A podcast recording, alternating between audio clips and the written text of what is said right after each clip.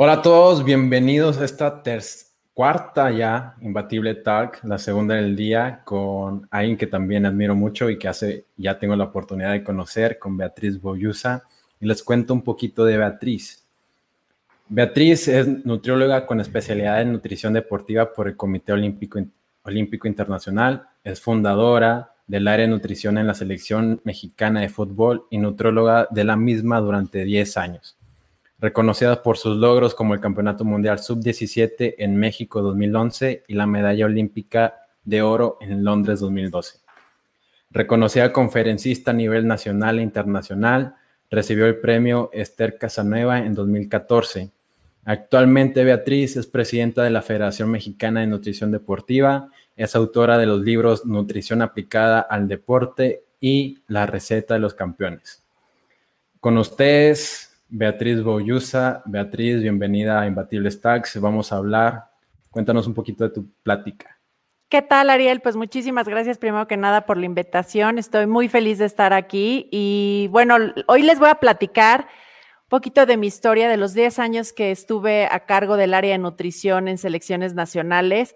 Eh, te agradezco el espacio para poder compartir esta historia que de alguna manera es una historia íntima pero que creo que puede servir de ejemplo para muchas personas que están allá afuera ansiosas por trabajar en el alto rendimiento, sea en el fútbol o sea en cualquier otro deporte.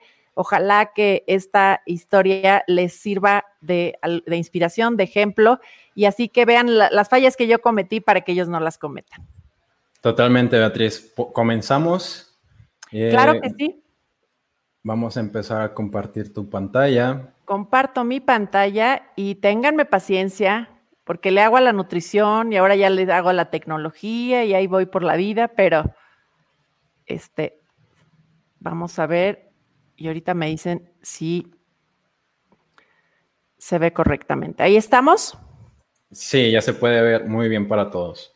Perfecto, pues bueno, como te decía, quiero compartirles estos 10 años que estuve eh, como nutrióloga de la selección nacional. es como siempre, ¿no? En la historia es más fácil ver para atrás y cuando ves la historia hacia atrás, eh, puedes unir los puntos.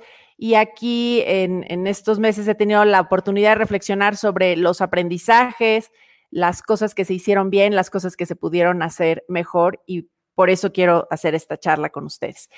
Y no es que yo quiera hacer una charla feminista, ni mucho menos, eh, no soy de ponerme la bandera del feminismo, pero Sí quiero hablarles, obviamente, del papel que han jugado muchísimas mujeres como ejemplo en mi vida para llegar a, la parte profesional y a la parte en donde he podido cosechar éxitos. Y pongo el ejemplo, esta foto es maravillosa, es emblemática, es en el maratón de Boston, obviamente estaba prohibido que las mujeres corrieran, este, ahora estoy justamente, mañana voy a dar una charla sobre la historia de la nutrición deportiva y es increíble cómo a lo largo de la historia las mujeres tuvieron prohibido participar en Juegos Olímpicos, participar en muchas disciplinas deportivas y vuelvo a, la del maratón. Eh, y, aquí hay una mujer guerrera que pone el ejemplo, se inscribió eh, con el nombre de masculino para que se le permitiera la entrada y como pueden ver entre los mismos corredores la están jaloneando y arrastrando para no permitirle correr. Y a mí me, me, marca muchísimo esta imagen porque creo que las mujeres en los distintos ámbitos de la vida hemos tenido que enfrentar este tipo de luchas y cada vez vamos ganando terreno y ahora de eso les voy a platicar. A mí me encanta leer y me encanta leer mucho sobre la historia de mujeres exitosas. Eh, entre ellas he, leído la, vida de, de, María Calas, he leído la vida de Chanel, de María Curie, de muchas, muchas, muchas mujeres que han aportado no solamente a la ciencia, sino también al arte, a la moda, porque me, encanta ver cómo tuvieron una lucha no solamente externa con la sociedad, sino incluso una lucha interna por ir este, viendo cuáles eran sus pasiones, enfrentar los retos y llegar eh, tan lejos como llegaron todas estas mujeres, Edith Piaf con una vida trágica, pero también una mujer con una voz privilegiada. Y de todas ellas y de todas sus historias he aprendido muchísimo. Las, las que más me han marcado, y es por mi pasión por, los animales, mi pasión por la naturaleza, porque seamos más sensibles de lo que pasa en los mares, en la selva, alrededor de este planeta que habitamos y que espero que esta pandemia nos ayude a ser más conscientes. Estas dos mujeres han marcado muchísimo de mi vida y es triste ver que, bueno, Jane, Goodman sigue viva y sigue siendo una locha espectacular, pero claro que se las ha visto muy difícil. Y por el otro lado, vemos a una mujer que fue eh, que murió, si ustedes han visto la película de Gorilas en la niebla, eh, niebla esta mujer incluso la mataron por defender a, los gorilas. Dayan es un ejemplo de una lucha emblemática como mujer y como ser humano. Y obviamente alguien que, mm, mm, digamos, ahora sí que vive y es un ejemplo viviente de una vida productiva, exitosa, pero además creo que de una persona con un nivel de conciencia altísima, es Oprah Winfrey, que además, este, les cuento esta historia porque me parece fenomenal. Ella tuvo un novio que se están peleando, el novio la deja y ella, este, llorando, se le hinca y le dice, no, por favor, no te vayas. Y este hombre le dice, tu problema es que crees que vales mucho. Y ella platica esta historia diciendo que le dejó muy marcada que el que le haya dicho esto, porque en el momento en que este hombre se atrevió a mencionar que ella se creía mucho, la dejó pasmada y después se dio cuenta que no, que al contrario, el haber permitido que este hombre le faltara el respeto es que ella no se diera su valor y en ese momento decidió que nunca más lo iba a permitir y que obviamente iba a luchar. O creo que este hombre se debe estar dando de topes de ver que esta mujer extraordinaria y multimillonaria es lo que es, y este hombre seguramente es un don nadie. Y bueno, obviamente debo de mencionar a, a mi madre, que fue para mí un ejemplo y sigue incluso siendo hoy en día, a pesar de que falleció, un gran ejemplo de mujer que, que me, me ayudó a ser lo que soy hoy, porque sobre todo puso las bases y los valores en mi vida que me han permitido forjar una vida profesional y que me han permitido disfrutar de la vida. Entonces, obviamente, sin duda es, es un ejemplo maravilloso para mí. Ahora, parte importante de la historia, creo que de toda mujer exitosa, y les pongo el ejemplo de Malala, que además tuve el privilegio de poderla ir a, ver cuando vino a México aquí en el Auditorio Nacional, y, y me quedé muy marcada con su historia por esto que les voy a compartir.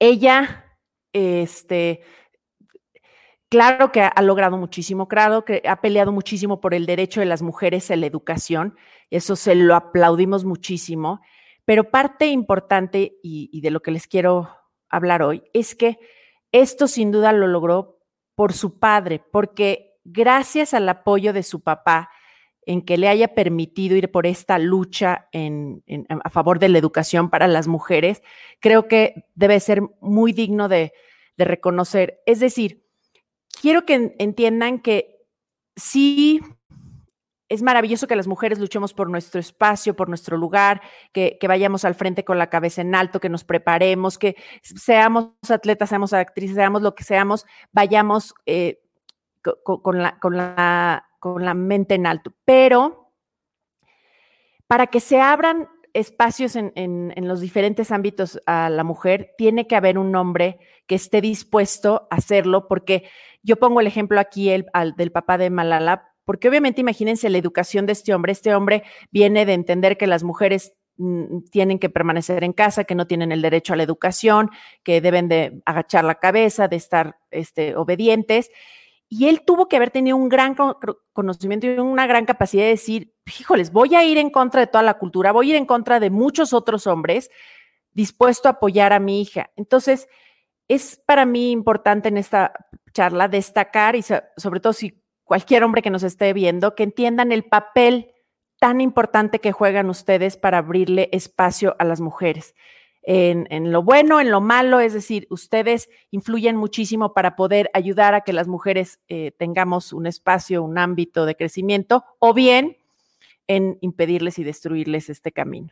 En, obviamente no puedo dejar de hablar de mi padre porque finalmente para mí este hombre, si algo hizo acertadamente es educar a sus hijos y a sus hijas por igual, nos brindó oportunidades a todos, nos, apoyó a todos por igual, a todos nos dio educación, a todos nos dio valores, nunca hizo diferencias entre hombres y mujeres, al contrario, hizo todo y hizo un gran esfuerzo porque tuviéramos el mejor apoyo y la mejor educación y obviamente de eso le estaré eternamente agradecida.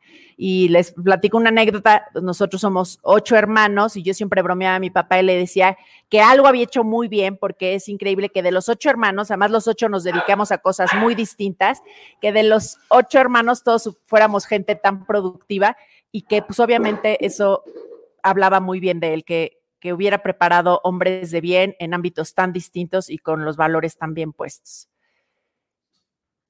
Y bueno, en, mi vida profesional, específicamente en estos 10 años dentro de la selección, sin duda yo le debo la entrada a, Néstor de la Torre, se, lo reconozco, porque si él no hubiera creído en mí, si él no hubiera estado dispuesto a decir, busco a alguien preparado y realmente especializado en nutrición deportiva, él no le importó si era hombre o mujer, él buscó a alguien que estuviera especializado en la nutrición deportiva, que tuviera un currículum verdaderamente de peso en el ámbito. Y fue así como él me dio la oportunidad de, entrar a selecciones nacionales. Nunca olvidaré la anécdota cuando me dijo que, llegué a su, a su, oficina, me enseñó todo un bonche de, de papeles y me dijo, ¿ves todos estos papeles?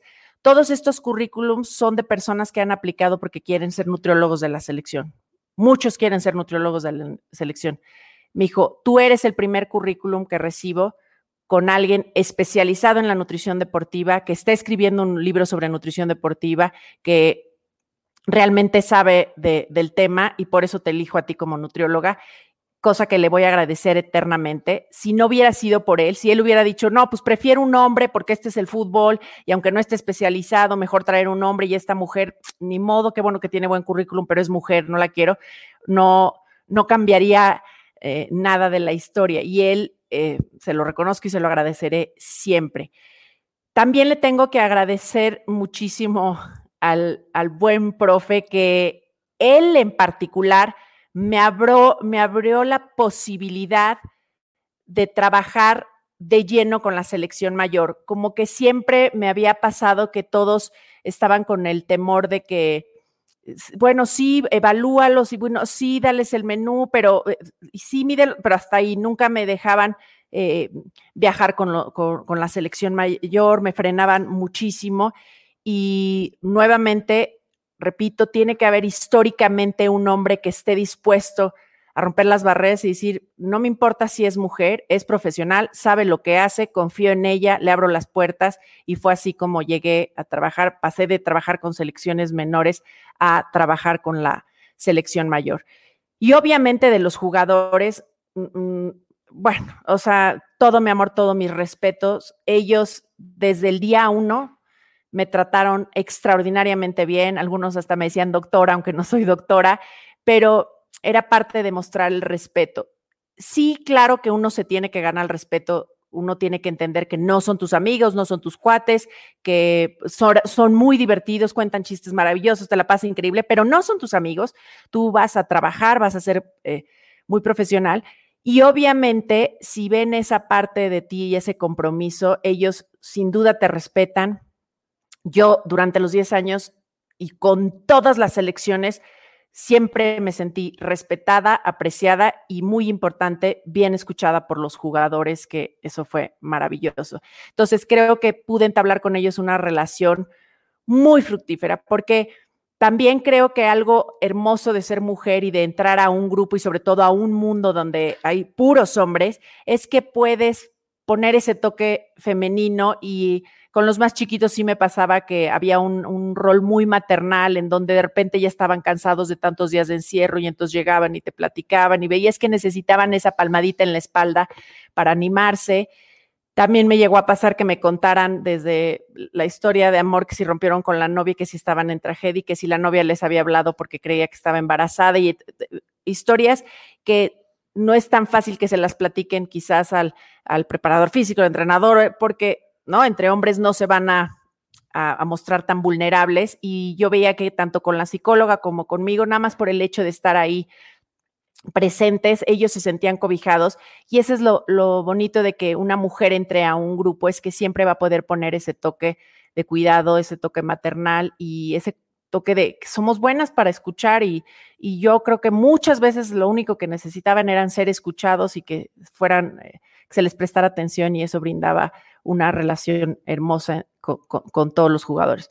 Obviamente también tuve el privilegio de conocer a grandes estrellas del ámbito del fútbol internacionales, que, que además a mí me llenaba de muchísimo orgullo que fuera toda la selección de México y que yo era prácticamente, fui la mayoría de los viajes, fui la única mujer que viajaba con, con el equipo y que el resto de los equipos y el resto de los países voltearan a ver y dijeran, mm, aquí hay una mujer y mira, sí toman en cuenta las mujeres y creo que poníamos un ejemplo maravilloso allá afuera a nivel internacional. Ahora, muchos ya les platiqué, ¿no? Cómo llegué a, la Femex Food, pero lo, lo, quiero enfatizar porque no falta el que cree que, pues seguro alguien era mi tío, mi primo o mi papá o alguien tuvo ahí influencia. Y la verdad es que yo llegué a la Femex Food por suerte porque yo tengo clarísimo que la suerte es cuando la preparación se encuentra con la oportunidad. Tienes que estar bien listo, súper bien preparado y oportunidades siempre van a haber, pero tú tienes que estar listo. Entonces, les, comparto que yo en ese momento, cuando se presentó la oportunidad, es que decir, yo ni siquiera lo fui a buscar. Yo estaba dando clases en Libero sobre el tema de nutrición deportiva. Cuando buscan en la, en la, en la Universidad Iberoamericana, que si había una nutrióloga y que si estuviera preparada en, nutrición deportiva y es así como dan conmigo. Entonces, yo estudié la licenciatura en nutrición y ciencia de los alimentos, pero cuando yo estudié la carrera prácticamente no se hablaba nada de nutrición deportiva. Primero incluso tomé una especialidad en diagnóstico y tratamiento de los trastornos de la alimentación, tema que ahora ya no es de mi interés. Me sirvió, aprendí parte de la psicología, pero ya no es tema de mi interés y más bien fui viendo, buscando con desesperación temas de mi interés, que era la, nutrición deportiva. De eso hice mi tesis, hice mi tesis en hidratación, gané incluso un premio con esa tesis. Y estoy segura que es porque en verdad me apasionaba el tema, me apasionaba incluso que en ese entonces no había nada y buscar información y ver cómo conseguir todo lo que era necesario para yo desarrollarme en este ámbito. Entonces, después de hacer la especialidad en nutrición deportiva y antropometría aquí en México, eh, me fui a Argentina y me especialicé en antropometría. En ese momento tomé el nivel 1 y el 2. Al mismo tiempo fue una experiencia maravillosa, además con grandes colegas que hoy están también en el ámbito del fútbol allá en Argentina y disfruté muchísimo, aprendí muchísimo, me fui especializando cada vez más hasta que se me, se me abrió la oportunidad de hacer la especialidad de nutrición deportiva en el Comité Olímpico Internacional con grandes, grandes, grandes maestros. Eh, digamos que ahí sí esta gente está en el top, top de la nutrición deportiva y aprendí muchísimo en esos dos años, que fueron años, en verdad fue un reto, era todo en inglés, los exámenes, las tareas y además un inglés que cuidado y te lo tuvieras de bajo nivel porque sí te te, podían correr en cualquier momento el curso. Entonces, fue un curso que me exigió muchísimo, del que aprendí tremendamente. Creo que sentó todas las bases de lo que fue mi, mi, especialidad en el alto rendimiento. Y justamente ya con, esta especialidad es que me llega a mí la oportunidad de, eh, de, de entrar a la Femex Food. Incluso creo que estaba por finalizar, no, estaba la mitad de mi, de mi máster en actividad física y salud y ya con, incluso con la espinita de crear la Federación Mexicana de Nutrición Deportiva. Entonces, digamos que eh, si te llega una oportunidad cuando ya traes toda esta preparación, pues es maravilloso porque justamente estás fomentando el que se, el que correr con suerte en la vida, el que se pueda obtener estas oportunidades maravillosas y tuve el gusto de de escribir eh, los libros Nutrición aplicada al deporte, que ya urge actualizarlo, y la receta de los campeones.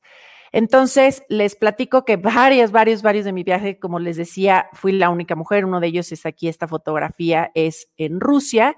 En Rusia estuvimos setenta y tantos días con, con la selección y fui la única mujer rodeada de hombres que es, créanme, un reto porque es desayunar, comer, cenar, ir al entrenamiento, al snack, todo, todo el tiempo con, con esta dinámica, pues que estás trabajando 24/7 y que, pues como buenas mujeres, siempre te gusta tener otra mujer para platicar, para carcajearte, para reír, y pues no, o sea, digamos que yo no tenía ese, ese punto de apoyo. Entonces aprendí muchísimo en estas experiencias, en los 42 días en la Copa Oro que también estuve eh, yo sola como, como la única mujer y ahí, ahí se lleva uno un aprendizaje no solo a nivel profesional, sino también personal.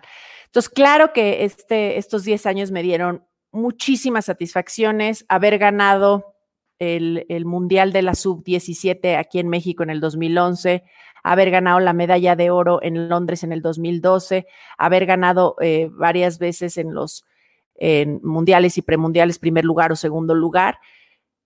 Pero es importante que, que sepan que además de toda la gloria, siempre, siempre hay una parte de sacrificio que es, que es muy fuerte. Como les decía, y aquí pongo nada más el ejemplo de la Copa Oro, 42 días fuera de casa, trabajando lunes, pero sábado, pero bueno, ya no sabes ni qué día es, pero además estás trabajando las 24 horas porque estás disponible, porque se les ofreció el snack de medianoche, porque alguien se va a levantar temprano para ir a la rehabilitación y entonces le tienes que tener lista la, suplementación porque el otro no puede dormir y entonces qué tienes que hacer y que te le duele el estómago y que el otro le faltó.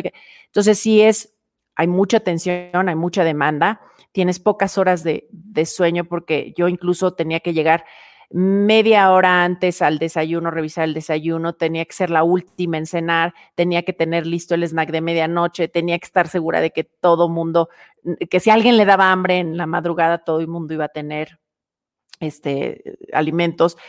En fin, es, es de, de alta tensión, de alto nivel de demanda, de estrés y incluso las demandas son, en verdad, hay un, nivel de exigencia tremendo porque aquí repito, les pongo el ejemplo de la Copa ahora, 23 jugadores, 10 personas del cuerpo técnico, 3 directivos, 10 personas del staff, todos hombres y todos evidentemente pues con gustos distintos. Entonces tienes el que el jugador que te dice, "Yo no como nada con gluten" y el otro que te dice, "No, pues es que yo quiero que a mí este siempre me hagan eh, claras" y el otro que no quiere tomar leche normal, quiere tomar leche de almendra y el otro que es alérgico a los mariscos y pues tienes que estar pendientes de todos y cada uno de ellos.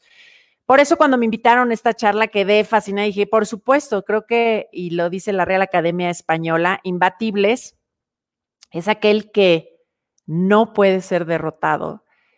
Y esto es justamente lo que creo que une a, todos los que estamos en el ámbito del, del mundo del, del deporte, porque aunque pierdas una competencia, aunque te corran de un trabajo, aunque pierdas un torneo, eso no quiere decir que te han derrotado. Eso solamente quiere decir que te han enseñado una lección y que te toca levantarte y levantarte más alto, más fuerte, y más preparado. Entonces, eh, hablando un poco de, la historia y de lo que yo les decía, de las fallas de los aciertes, obviamente, en estos 10 años hay algo que me queda clarísimo. El primer año que, entré yo a, selecciones nacionales fue un año, en verdad, no difícil, lo que le sigue fue un año complicadísimo. Recibí, obviamente, de entrada, de entrada, pues me cerraron la puerta en la cara los médicos, no soportaban la idea de que una mujer preparada llegara y los, y pues obviamente llegara y, estableciera se va a hacer esto, se va a hacer lo otro, y ellos se sentían como, ¿por qué si yo siempre he decidido la alimentación? ¿Por qué viene esta mujer a decirme cómo se va, se van a hacer las cosas? Y sí se los comparto porque no todo es miel sobre hojuelas. Recibí, les repito, el rechazo, obviamente la crítica, este, el desprecio, groserías, mucha discriminación y obviamente recibí también faltas de respeto. Me acuerdo que me rayaron mi coche. Eh, en fin, cosas que lo más fácil hubiera sido darme la vuelta y desistir y no, y no seguir ahí, pero pues salí terca pero necia. Y yo tenía muy claro que tenía yo la capacidad, el conocimiento y el valor para hacer ese trabajo y hacerlo muy bien y dar resultados y beneficiar a los que a mí me interesaban, que eran los jugadores, que esos siempre, siempre, siempre fueron maravillosos, decentes e incluso cariñosos desde el principio. Entonces, el sistema de alguna manera fue arrojando a algunos de estos médicos, fue arrojando a algunas de estas personas que fueron muy duras y que fueron muy críticas. y que además pues solitos evidenciaban que ellos no estaban eh, actualizados, que no basaban su conocimiento en ciencia y algunos de ellos siguieron ahí en el sistema y tuve que seguir teniendo mis batallas, pero obviamente a uno se le hace la piel gruesa y uno aprende a, pues a, enfrentar estas batallas, a ser imbatible. Obviamente, siempre existió, ¿no? Esa línea de, de, a, lo largo de estos años y ustedes dirán, bueno, pues entonces, ¿qué, fue lo que hizo que, que, permaneciera ahí? Que ahora es lo que les voy a compartir, porque al final no es que desaparecieran estas cosas, no es que desaparecieran las críticas, no es que desapareciera este, incluso el, rechazo, la, falta de valoración, incluso tristemente mi salida de, selecciones quedó bajo un despido injustificado. Este, incluso cuando me corren me dicen, no, es que no has cometido ninguna falla, pero pues creo que ya es momento de que cierres tu ciclo, no sé qué. Y, digo, ahora me río, pero en ese momento yo decía, es broma, no puedo creerlo, o sea, que te digan de un trabajo, no cometiste ningún error, vas a salir por la puerta alta, lo has hecho muy bien, pero voy a traer a alguien que resulta que tiene mucho menores capacidades que tú, no está especializado, no tiene la, ni siquiera, es Isaac, ni siquiera nivel 2, y que dices, wow, es increíble que, que te corren simplemente porque alguien se acobardó frente a ti, no pudo con tu, con tu, con tus capacidades y prefiere traer a alguien por abajo para sentirse seguros. Pero eso se los planteo porque esas cosas suceden todo el tiempo, suceden diario y suceden en todos los ámbitos.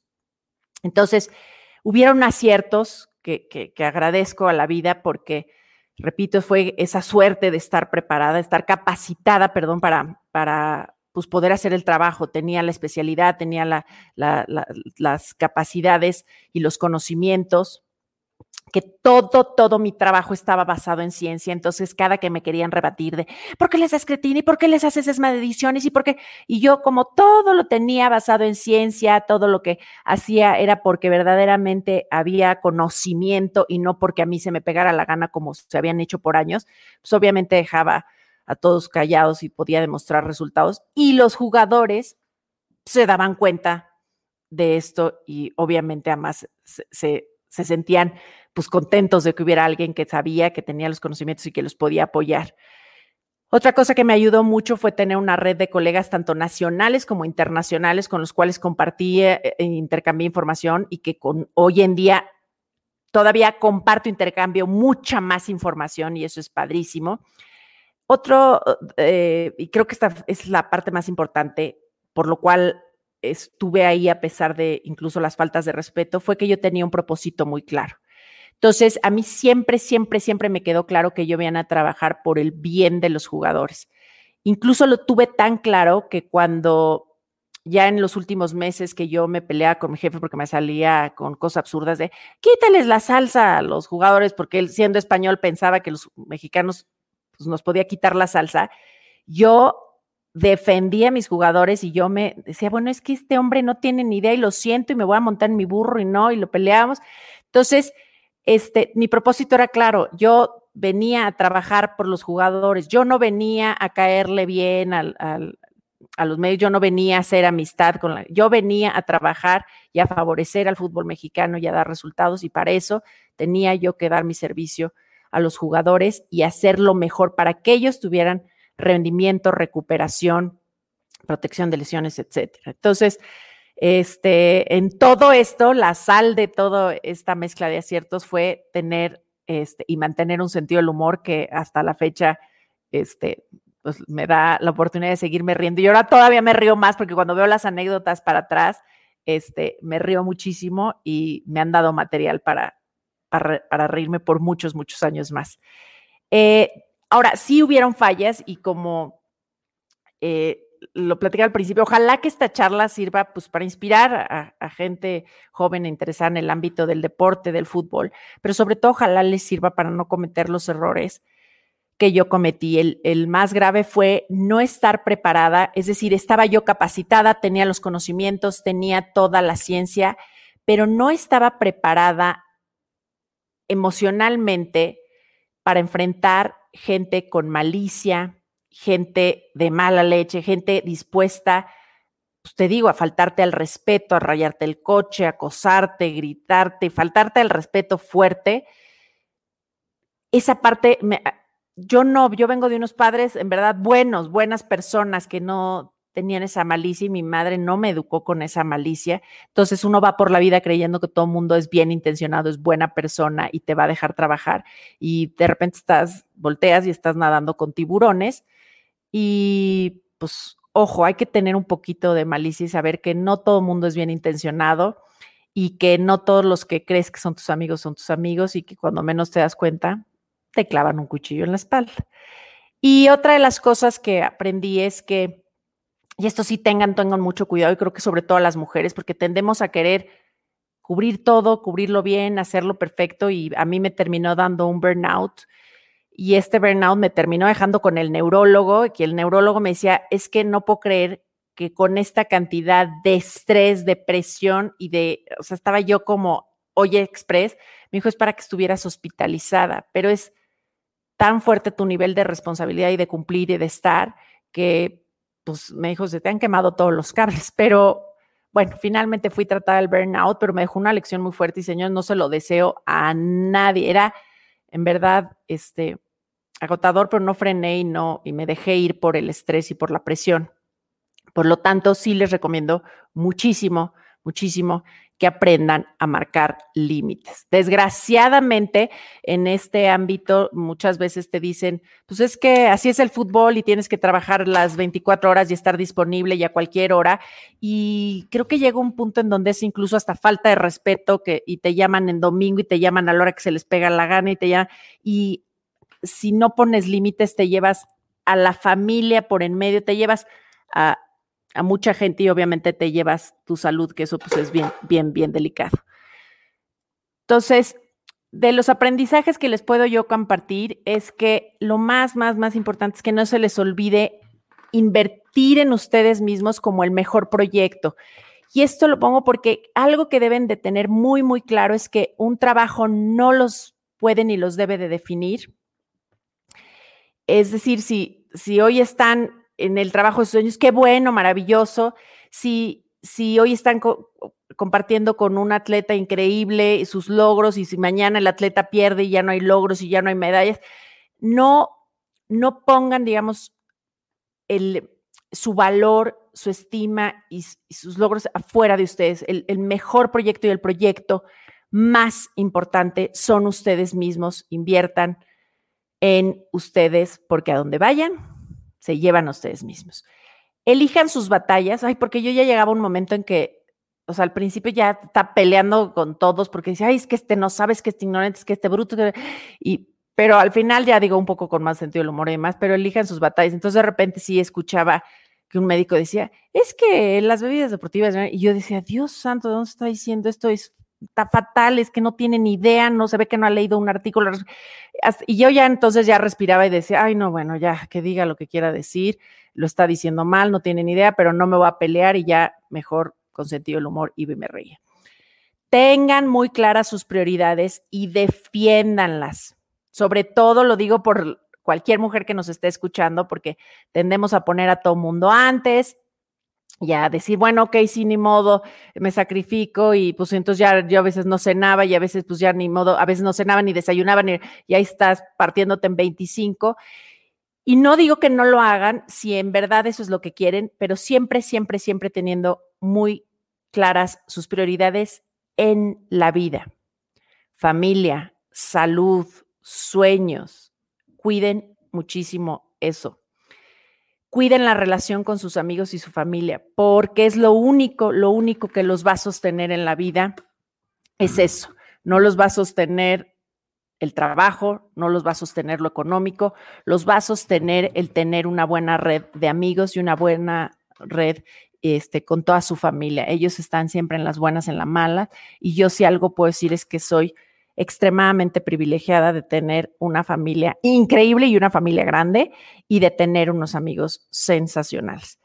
Y bueno, tengan un propósito más grande que su trabajo. Está padrísimo trabajar, es padrísimo trabajar en, en lo que tú quieras que sea tu sueño, es sensacional, pero yo creo que hay siempre, siempre, siempre un propósito muchísimo más grande en la vida de todo ser humano que solamente trabajar. Así sea el máximo tu trabajo, así sea increíble, creo que somos más que una maquinita de trabajo, somos seres humanos y por lo menos yo me considero un ser espiritual que me hace mucho, mucho más sentido crecer en, en, esta vida como un ser humano que solamente como un ser profesional. Entonces, bueno, como decía Ortega y Gasset, el ser humano no es un participio, sino un gerundio. Es decir, no estamos hechos del todo, sino que nos vamos haciendo. Por lo tanto, creo que esto de ser imbatibles es eso, es que van a haber momentos en que sí, este, sentiremos golpes en la vida, pero vamos para adelante, nada nos derrota y nunca se llega al éxito. Es, es decir, el éxito es ir construyendo entre las fallas, los aciertos, los aprendizajes y, y la vida la vas haciendo exitosa si disfrutas cada una de las partes de todo este recorrido, de los días buenos, de los días malos, de los días de encierro, de los días oscuros y de los días de luz. Todo, todo nos va construyendo y lo más importante, evidentemente, es disfrutar el viaje. Entonces, les voy a dejar este, este video, por, con este video vamos a cerrar. What is the formula for success? Together. Take the sum of sweat. And blood. Multiplied by pain. And respect. Factor in preparation, precision, and skill are constant. Subtract the individual ego. Add the power of trust.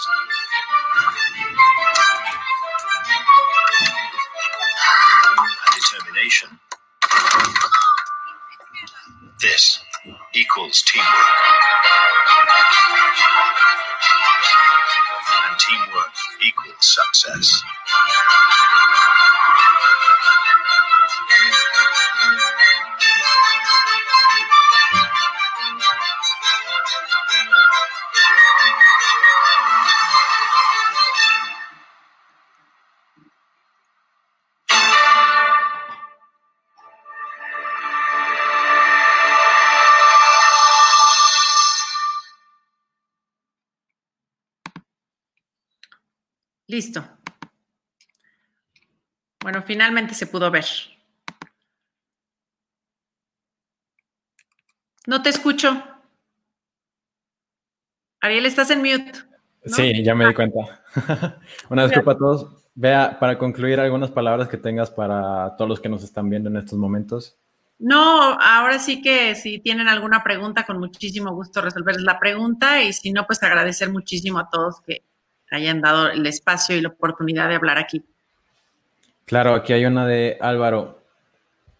Tener una nutrición especializada solamente durante competencias o, tiempo en selección puede tener realmente un impacto positivo o se plantea más bien para mantener el nivel estándar del jugador. Mira, la, la, nutrición deportiva siempre va a tener su base en la parte de cuidar la salud lo más que se pueda, porque aunque todo se va manejando por temporadas y tienes la parte donde están en competencia o tienes la pretemporada o tienes la parte donde vienen de recuperarse de una competencia, siempre la base es tratar de conservar la salud y de conservar los mejores hábitos. Obviamente ya después la tienes que acoplar según lo que se esté manejando. Y, y esto sí es muy particular del deporte, porque obviamente en el fútbol este, si se está jugando dos veces por semana, una vez por semana, todo esto va a influir directamente en las estrategias de, nutrición. Pero si tienes a un ciclista o a un triatleta o a un maratonista que pues igual sus pruebas son una vez al año o cada seis meses o una vez al mes, va a cambiar todo eso. En, realidad, el tipo de nivel de, o de días de competencia te marca toda la pauta para las intervenciones y las estrategias en cuanto a nutrición, tratando siempre de mantener que que lo lleven siempre muy bien a lo largo del año, obviamente, en la medida de lo Claro, totalmente. Claro que sí. Viene otra pregunta que la hace Pablo Rossetti.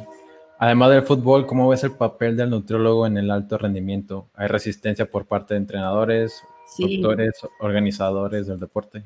Sí, tristemente veo que sigue habiendo muchísima resistencia, sobre todo por las áreas, por la parte del área médica.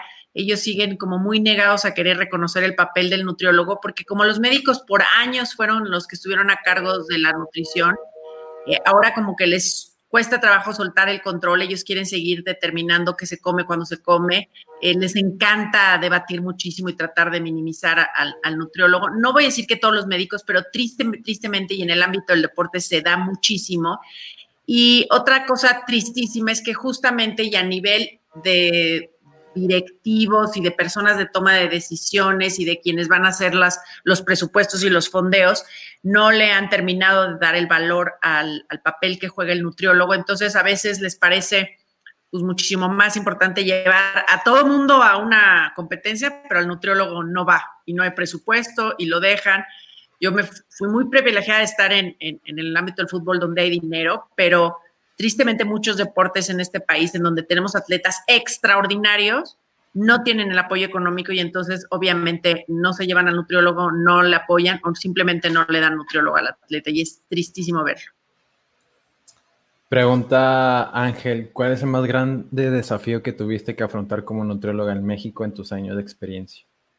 Híjole, es muy buena pregunta. Yo creo que híjoles, el, el más grande desafío fue ese primer año de ganarme un lugar.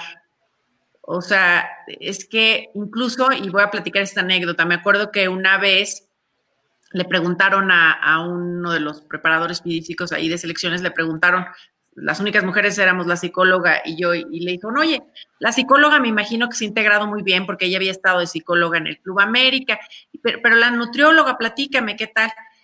Y le dijo este profesor, a este, un director técnico de la selección mayor, le dijo, fíjate que con la nutrióloga parece que diario le estuvieran haciendo un examen para su, su, maestría profesional, porque la van y diario la cuestionan los médicos y diario la le quieren hacer debate y diario le quieren armar pleito, pero ella ha salido siempre adelante. Y cuando me lo dijo, dije, Ay, o sea, sí es cierto, es que diario iban, si no era un doctor era otro y el de la otra selección, iban y a la fuerza querían ver cómo derrotarme. Entonces mi máximo desafío fue ese primer año, ganarme un lugar, lograr demostrar conciencia que tenía los conocimientos, que tenía las capacidades. Ya después de ese año, justamente al, año siguiente se ganó el, el Mundial de la Selección Sub-17 y ayudó, ayudó a demostrar que lo que se había hecho se había hecho bien. Pregunta Carla, ¿crees que lo ideal sea que la Federación Mexicana y los demás de equipos, equipos de fútbol cuenten con más nutriólogos para facilitar no solo el trabajo del nutrólogo, sino lograr más objetivos? Estoy completamente convencida que es un ingrediente fundamental el que existan más nutriólogos en las fuerzas básicas. Hace falta nutriólogos para que ayuden al desarrollo y al crecimiento y a la buena formación de los jugadores y después que también existan nutriólogos en el fútbol femenil y que existan nutriólogos para el primer equipo y que viajen con el primer equipo. Y si tenemos todos estos nutriólogos en la liga, evidentemente llegan a selecciones nutriólogos con perdón, jugadores, pues ya con una preparación, una formación física, mental y en cuanto a educación de nutrición, muchísimo mejor. Entonces, eso ha ido creciendo, pero aún falta completar todo el rompecabezas. Sí, totalmente.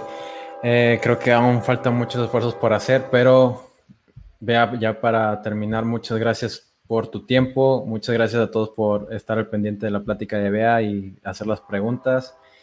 Y muchas, muchas gracias por todo.